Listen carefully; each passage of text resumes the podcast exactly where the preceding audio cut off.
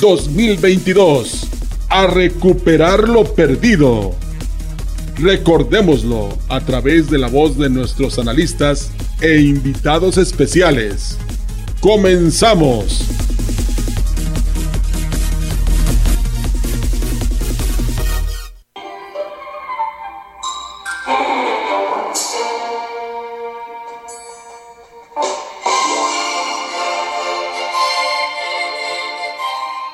Y este año 2022 habrá que recordarlo también por las luminarias del firmamento real, deportivo, del espectáculo, de la cultura popular de nuestro México y de otros países que terminaron su actuación terrenal para seguir iluminándonos con el recuerdo de sus grandes personalidades y legados.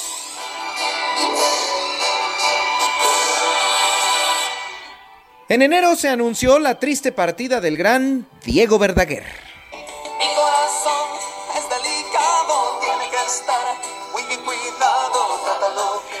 Su característica melena y setentera personalidad le hicieron parte del folclore romántico y juvenil de toda América Latina. Argentino de nacimiento, decidió tener a México como su casa y junto a la también queridísima Amanda Miguel hicieron una gran pareja del espectáculo. Ah, y también murió a mediados de julio la polémica actriz veracruzana Meche Carreño. Que se publicaban fotos tuyas así. Desnuda. Es la última que me tomó Alfredo para anunciar no sé qué jabones o lociones. Y esta mañana me la mandó don Jorge. Híjole, desde finales de los años 60 y 70, donde cállate la boca con la película Damiana y los hombres o La Choca, por decir algunas, se revela como todo un sex symbol de ese México conservador. si ahorita no se nos quita, imagínese en esos años. Y que lo recibirás como estás ahora. Desnuda también. No, Román. Nunca lo recibo así. Cuando llego de mis clases me pongo en bata para estar más cómoda. Ándale tú. y también otro gran actor que apagó su luminaria fue el recordadísimo y querido don Manuel Ojeda. Últimamente solo una iniciativa, ¿no? Que el Congreso aprobará. A los 81 años dejó un legado de películas como Pedro Páramo y Canoa o grandes telenovelas como su interpretación de Porfirio Díaz en El vuelo del águila. Esos no cuentan, don Manuel. Aquí lo único que debe importar es que los electores quieran mi reelección. Otra de las actrices recordadas que este año se fueron fue la gran Angela Lansbury. Sus grandes películas como El candidato Manchurio o la serie La reportera del crimen, sin dejar a un lado su voz de la señora Potts en La Bella y la Bestia, le hacen inolvidable.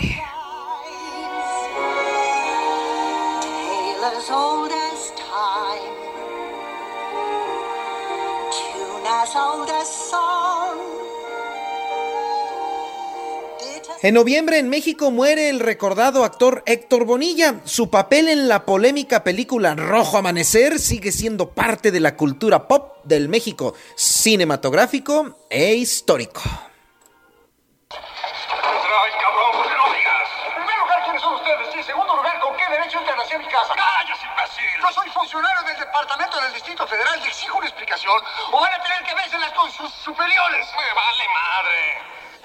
Sin duda, una de las muertes más lloradas de este año fue la del gran Pablo Milanés. Todavía quedan restos de humedad. Sus olores eran ya Su voz de madera y su espíritu de trova y amor le hicieron uno de esos cantantes clásicos de la América Latina, de la América de habla hispana. Desde la rebeldía de fines de los años 50 hasta el acomodo que clásicos como él tuvieron que hacer frente a las nuevas tendencias juveniles musicales rebeldes, la gran ventaja de voces y creaciones literarias bellísimas como Milanés es que al cantarle al amor es muy, muy complicado que alguien les pueda desplazar. Nadie el día siguiente lo hará. Rompe todo. A principios de diciembre murió la actriz Gina Román a los 84 años. Fue galardonada con el premio Ariel en 1986 por su participación en la película Gavilano Paloma. ¿Se acuerda la vida de José José? Pero sin duda, uno de sus clásicos recuerdos será el haber protagonizado uno de los comerciales más populares del México contemporáneo, promoviendo una marca cervecera. Superior. La rubia que todos quieren.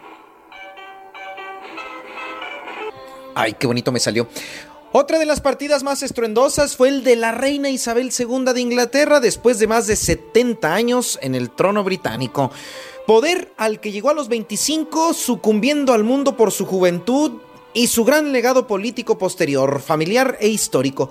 Su papel trascendental en los acontecimientos políticos y sociales que marcaron tanto a su país como al mundo entero le hacen ser una de las mujeres más grandes de la historia de la humanidad.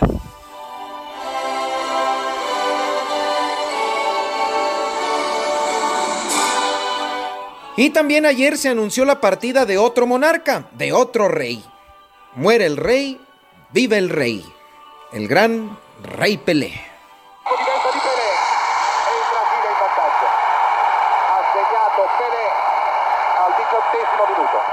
Desde 1957 y hasta el 77 sus números son monumentales, inmensos, históricos.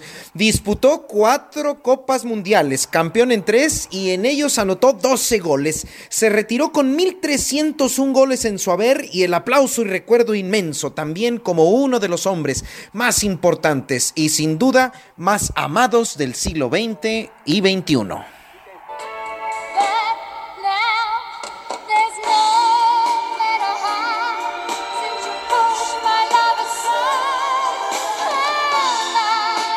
Y quiero cerrar este pequeño homenaje también con el recuerdo musical y este clásico setentero a la gran Olivia Newton-John.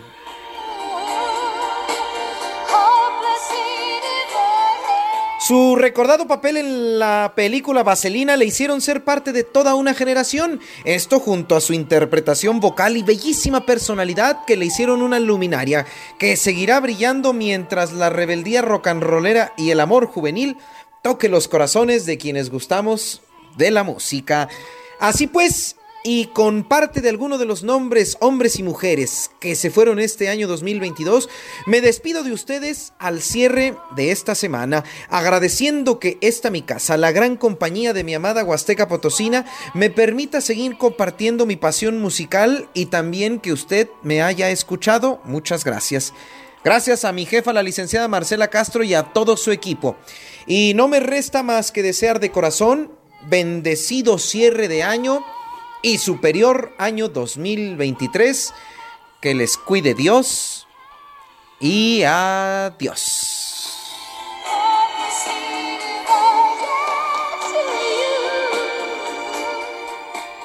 Siempre suyo, Gustavo Iván Robledo Guillén, el licenciado Gallo. Muy buen día. Gracias por ser parte de esta serie anual, donde nuestros analistas y principales actores políticos, económicos y sociales están dando cuenta de voz propia su análisis anual. Le invitamos a nuestra siguiente emisión el día de mañana.